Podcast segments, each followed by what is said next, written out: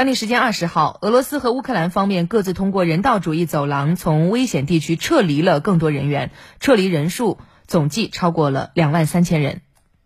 俄罗斯国防部二十号发布消息称，俄军在最近一天内从顿涅茨克和卢甘斯克以及其他危险地区撤离约一万六千人，包括两千名儿童。乌克兰方面没有参与撤离行动。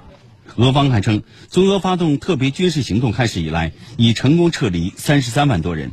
俄方还指责乌克兰方面继续阻挠平民和外国人撤离至俄罗斯。